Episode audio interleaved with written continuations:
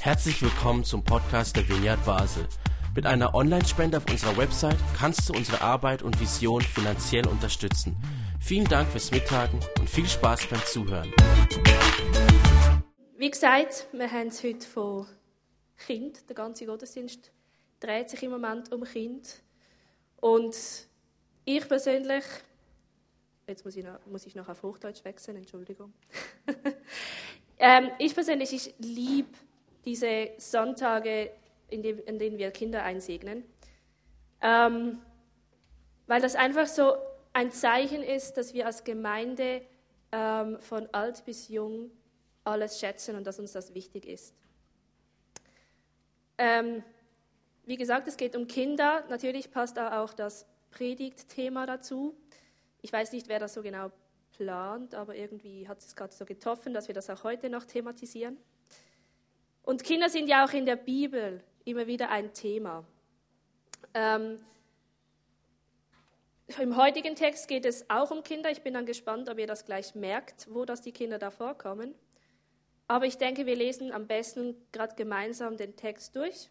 Ich dachte, ich bringe den aus der Zürcher Bibel mit, so aus Sympathiegründen. Wenn ihr eine andere Übersetzung wollt, müsst ihr halt selber schauen. es steht in der Apostelgeschichte 21, die Verse 1 bis 7. Ich habe, also offiziell, ich glaube ich, steht bis 6, aber ich habe aus ähm, Kapitelgründen in der Zürcher Bibel entschieden, dass ich bis 7 vorlese. Als es soweit war, dass wir uns von ihnen trennten und in See stachen, fuhren wir auf geradem Kurs nach Kos, tags darauf nach Rhodos und von dort nach Patara. Und da wir gerade ein Schiff fanden, das nach Phönizien hinüberfuhr, gingen wir an Bord und stachen in See. Wir sichteten Zypern, ließen es zur Linken und fuhren nach Syrien und legten in Tyrus an. Denn hier sollte das Schiff eine Ladung löschen. Nachdem wir die Jünger ausfindig gemacht hatten, blieben wir sieben Tage bei ihnen. Sie aber warnten Paulus, wie es der Geist ihnen eingab, von einer Reise nach Jerusalem. Als die Tage unseres Aufenthalts zu Ende gingen, brachen wir auf und zogen weiter. Alle, auch Frauen und Kinder, gaben uns das Geleit bis vor die Stadt. Am Strand knieten wir nieder und beteten und nahmen Abschied voneinander. Wir bestiegen das Schiff, sie kehrten nach Hause zurück. Von Tyrus gelangten wir nach Ptolemais, wo wir unsere Seefahrt beendeten. Wir begrüßten unsere Brüder und Schwestern und blieben einen Tag bei ihnen. Schöner Reisebericht, finde ich, aber er beinhaltet auch einige spannende Punkte. Vielleicht habt ihr es gemerkt, es geht also um Paulus. Paulus ist einer der Apostel, ähm, der hat sich erst nachdem Jesus schon ähm, wieder zurück zum Vater ging, hat er sich bekehrt und der äh, machte so Missionsreisen. Und in diesem Text befindet er sich gerade auf der dritten dieser Reisen. Ich habe euch einen kleinen Überblick mitgebracht, wo Paulus genau unterwegs war. Ähm, er startete in Antiochia und ging von dort dann nach Korinth. Und von Korinth ging er dann wieder zurück nach Jerusalem. Jetzt eine Frage an euch. Wie lange dauerte diese Reise ungefähr? Was denkt ihr? Was denkt ihr? Zahlen? Halbes Jahr habe ich gehört. Haben wir noch andere Gebote? Neun Monate. Habt ihr oben auch noch ein Gebot? Drei Jahre. Ein letztes Gebot? Zwei Jahre. Zehn. Oh, es wird immer besser. also wir sprechen von circa vier Jahren. Ich weiß nicht, wer von euch, könntest du noch die längste Folie zeigen, wer von euch schon ähm, in dieser Gegend in den Ferien war. Wir kennen vielleicht die Insel Kos oder Rhodos und Zypern. Sagt uns, glaube ich, alle etwas. Vielleicht waren wir schon da in den Ferien. Ich glaube nicht, dass jemand von uns vier Jahre hatte für die längere Strecke. Das hat einerseits damit zu tun, dass Paulus nicht primär in den Ferien war und einfach hinreiste, 14 Tage dort war und dann wieder zurückging, sondern dass er halt auch auf seinen Stationen etwas länger blieb, dort die Gemeinden besuchte und so weiter und so fort. Aber auch, die Art und Weise, wie er gereist ist. Den Hinweg, den sehen wir hier in Rot, der war primär auf dem Land. Das heißt, äh, im besten Fall Kamel, im schlechtesten Fall zu Fuß. Und der Zurückweg war dann primär auf dem Schiff, was auch nicht gerade besser ist. Ähm, wer von euch ist, ist seekrank? Ich auch. Jedenfalls ähm, meistens. Also wenn es gerade so ein Gewitter gibt oder die Wellen einfach sehr hoch gehen, ähm, dann wird es mir dann doch eher unwohl. Und wir haben heute so Hightech-Boote mit diese, ich weiß nicht, wer von euch war schon auf einem Kreuzfahrtschiff mit Pool und Tennisplatz und ähm, so hotelähnlichen Zimmern. Das hatte der Paulus nicht. Der hat vermutlich eher auf dem Boden geschlafen, irgendwo auf einem Containerschiff. Ähm, war wirklich nicht so angenehm, diese Art zu reisen. Der war vier Jahre so unterwegs, hatte vier Jahre kein Zuhause, hatte vier Jahre, ähm, war abhängig davon, dass er Freunde traf. Und so reiste Paulus umher. Übrigens, der Ort Antiochia ist aus diesem Grund der Startort, weil das das Ende der zweiten Missionsreise war. Er war dort ähm, quasi als Ende der, ersten, der zweiten Missionsreise, hat dann dort längere Zeit verbracht und ging dann irgendwann wieder los auf die dritte Missionsreise. Und wie gesagt, vier Jahre später kommt er an in Jerusalem. Ich weiß nicht, ob euch auch allgemein diese ähm, Karte etwas sagt. Wir kennen die Gebiete vielleicht ein bisschen, einerseits aus den Ferien, andererseits auch das heutige Syrien ähm, ist derzeit ein bisschen gebeutelt, kann man sagen.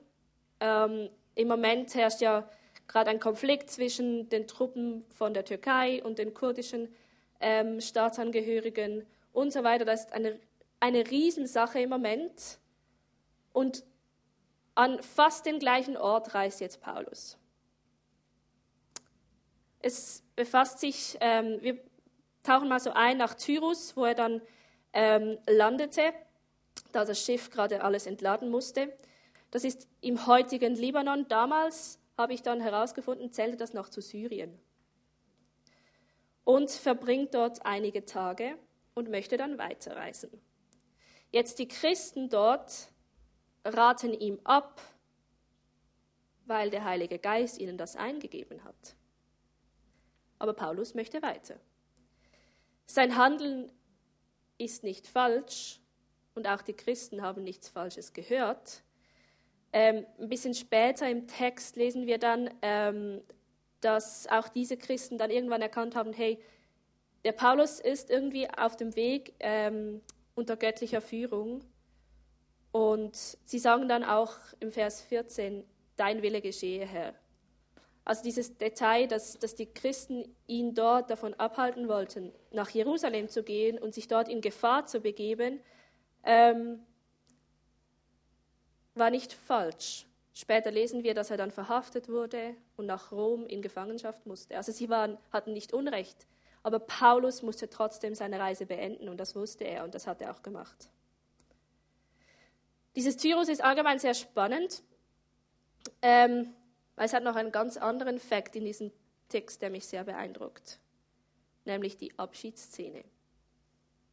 Es steht dort, als die Tage unseres Aufenthalts zu Ende gingen, brachen wir auf und zogen weiter. Alle, auch Frauen und Kinder, gaben uns das Geleit bis vor die Stadt.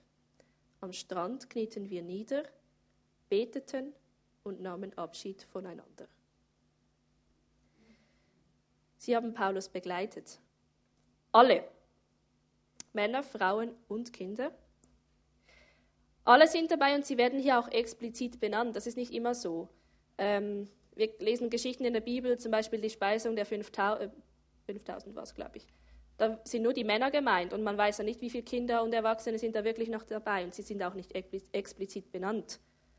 Ähm, und wir sprechen hier von einer Zeit, in der das Patriarchat das System war, das, das, das kannte man. Man kannte nichts anderes.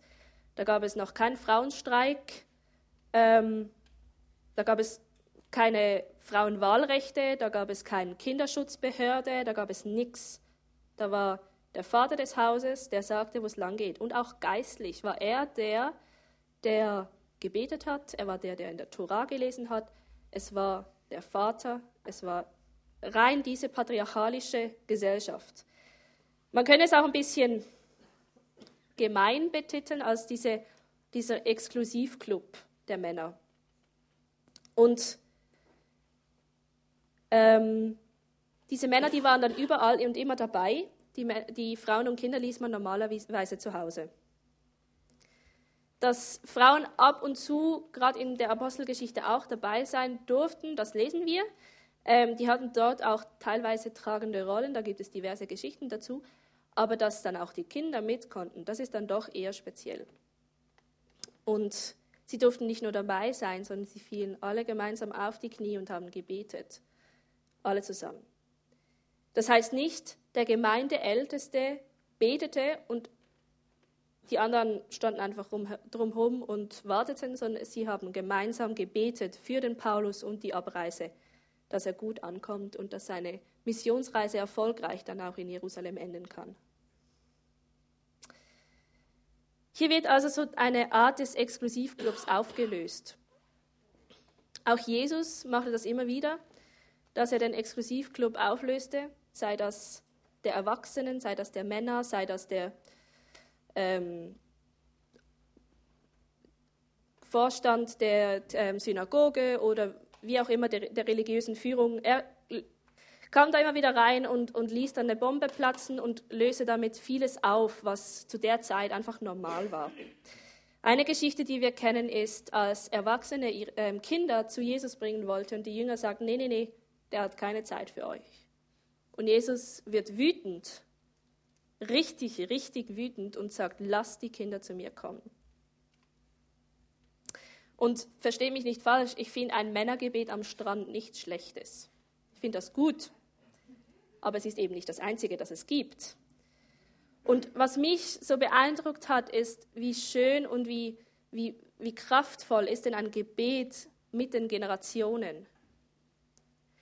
Und da spielt das Alter keine Rolle. Und wenn die Bibel von Kindern spricht, dann spricht sie immer von, ähm, von Kindern unter zwölf Jahren, weil mit zwölf bist du offiziell ähm, in der religiösen Gemeinschaft mit eingebunden und giltest als religiös mündig. Das heißt, du bist eigentlich kein Kind mehr mit zwölf. Ähm, und diese doch jungen Kinder werden voll und ganz mit einbezogen, dürfen mitbeten, dürfen mit dabei sein, wenn der Paulus geht. Und sie müssen nicht schon ins Bett und können dann am nächsten Tag die Geschichte hören, wie der Paulus geht. In einer sehr männerdominierten Welt waren die Christen eine der wenigen Gemeinschaften, in denen alle Generationen Platz hatte. Sie kümmerten sich um die Alten, sie kümmerten sich um die Witwen, die Kranken und die Kinder.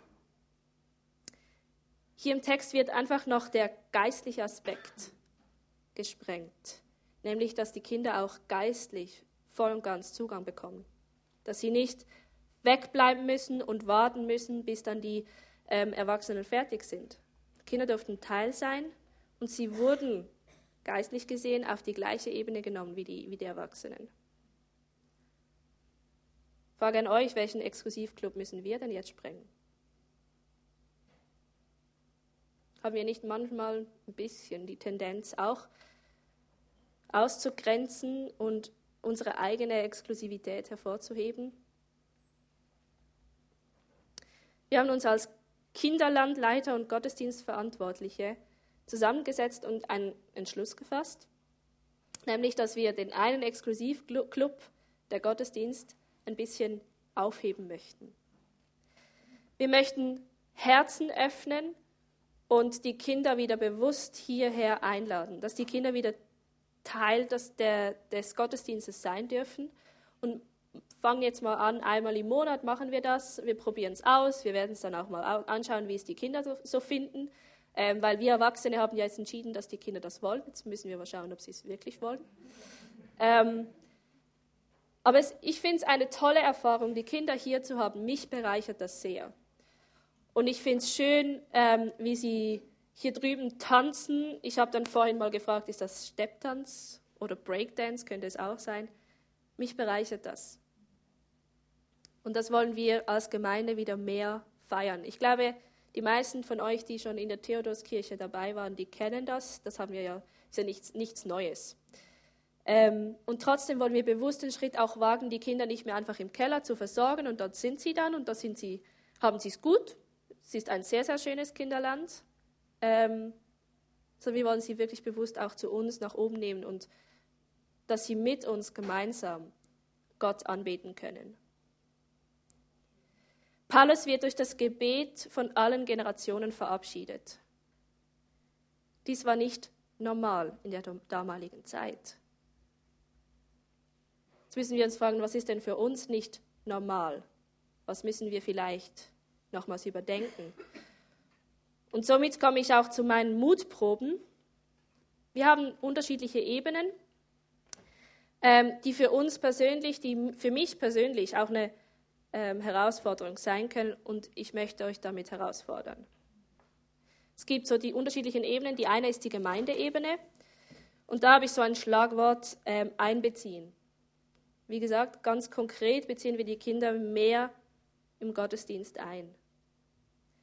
Wir werden den Start des Kinderlands, wie ich es vorhin gesagt habe, ähm, nach oben verlegen in den Gottesdienst und mit den Kindern feiern, worshipen, Gott anbeten. Und das halt auch mal aushalten, dass es dann vielleicht ein bisschen lauter ist oder ein bisschen wilder. Sie sich um den Ballon streiten, mal Stifte um, um, rumfliegen. Ähm, das gehört dazu. Und das ist eigentlich schön, wenn es so lebendig wird. Auch das Mitfreuen und Mitfeiern wollen wir mit, ähm, mit den Kindern. Das ist eine, für manche eine Herausforderung, wenn der Gottesdienst sich primär um die Kinder dreht. Aber mitfeiern kann heißen, ein Kind einsegnen und das Feiern mit den Eltern, dass es zur Welt kam, dass, ähm, dass alles bisher sich so entwickelt hat, ähm, dass Kinder hier auf der Bühne sein können, dass wir für sie beten können, dass sie lachen, dass sie spielen, dass sie da sind. Das wollen wir feiern, weil es ist ein Wunder, wenn ein Kind auf die Welt kommt. Wir möchten aber auch die Verantwortung übernehmen, für Familien zu beten. Das machen wir an einer Kindersegnung das können wir aber auch zu Hause machen.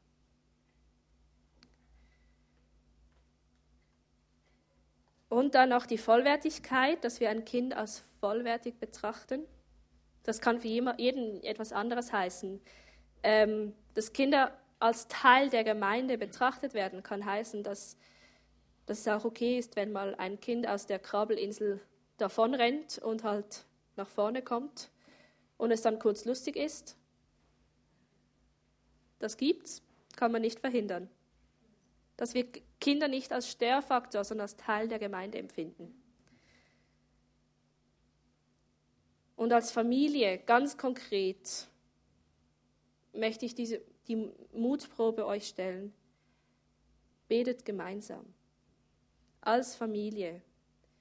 Ich finde, es gibt nichts Wertvolleres, als wenn Familien gemeinsam auf den Knien sind und beten. Und ich glaube, da liegt so eine Kraft und so viel Wertvolles drin, wenn wir als Familien beten können.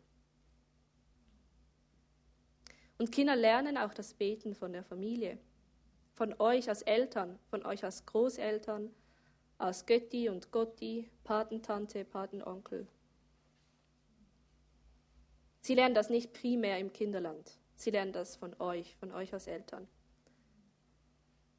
Und wie wertvoll das es sein kann, wenn Kinder beten, möchte ich euch noch erzählen an einer Geschichte von mir. Ich hatte ähm, vor einer, schon ein bisschen länger her, hatte ich Migräne ziemlich starke und ich war im, im Kinderland verantwortlich. Ich musste schauen, dass es läuft, hatte, äh, musste die Geschichte erzählen, musste ähm, den Worship mit den Kindern leiten und so weiter und so fort. Ähm, und ich hatte wirklich starke Migräne.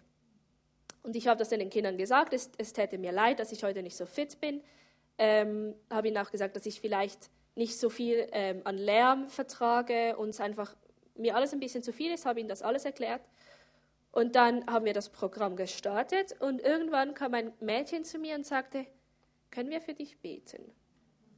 Und dann sind wirklich alle Kinder zu mir gekommen und haben gebetet, dass es für sie, dass es, dass es besser wird, dass, dass meine Migräne weggeht. Und es ist schon nur die Geschichte alleine, wie Kinder die Initiative ergreifen und für mich beten. Das, das hat mich wahnsinnig berührt. Und danach ging das Kinderland auch sehr viel besser. Frage an dich, welches ist dein Exklusivclub? Welcher dieser Mutproben sind eine Herausforderung für dich? Wo braucht es dich Mut? Und stell dich doch ganz bewusst so einer Herausforderung in der nächsten Woche. Wenn du es schwierig findest, nach der Arbeit mit deinen Kindern noch zu beten, dann mach es erst recht. Wenn du dich jedes Mal nervst, wenn es ein bisschen zu laut ist, weil ein Kind gerade schreit, dann geh vielleicht mal zur Mutter oder zum Vater und sag, kann ich dir irgendwie helfen? Oder was deine Herausforderung ist. Würdest du noch beten, Michel, für uns, weil es geht langsam nicht mehr so gut. Vielen Dank.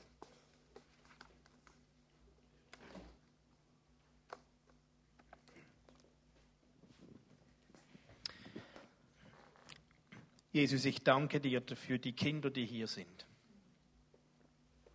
Danke für das Geschenk der Kinder. Manchmal zehren sie an den Nerven und manchmal bereichern sie. Aber danke, dass hier das Leben pulsiert. Und ich bitte dich, hilf uns, unsere Herausforderungen und unsere Mutproben mit Kindern anzunehmen. Hilf uns, Kinder wertzuschätzen Hilf uns mit Kindern zu beten. Hilf uns Kindern den Weg zu ebnen und sie stark zu machen. Danke, dass wir von Kindern lernen dürfen. Öffne unsere Augen, dass wir erkennen, wo wir für Kinder lernen, wo wir von Kindern lernen dürfen. Danke, dass wir als Gemeinde eine große Gemeinschaft sind. Über mehrere Generationen. Hilf uns, den Vorteil und den Segen daraus immer wieder neu zu entdecken und zu wertschätzen. Ich bitte dich auch, dass du jetzt Steffi segnest. Danke, dass sie trotz ihrer Krankheit hier war und segne sie mit Gesundheit. Lass sie wieder ganz zu Kräften kommen. Danke, dass du da bist. Amen.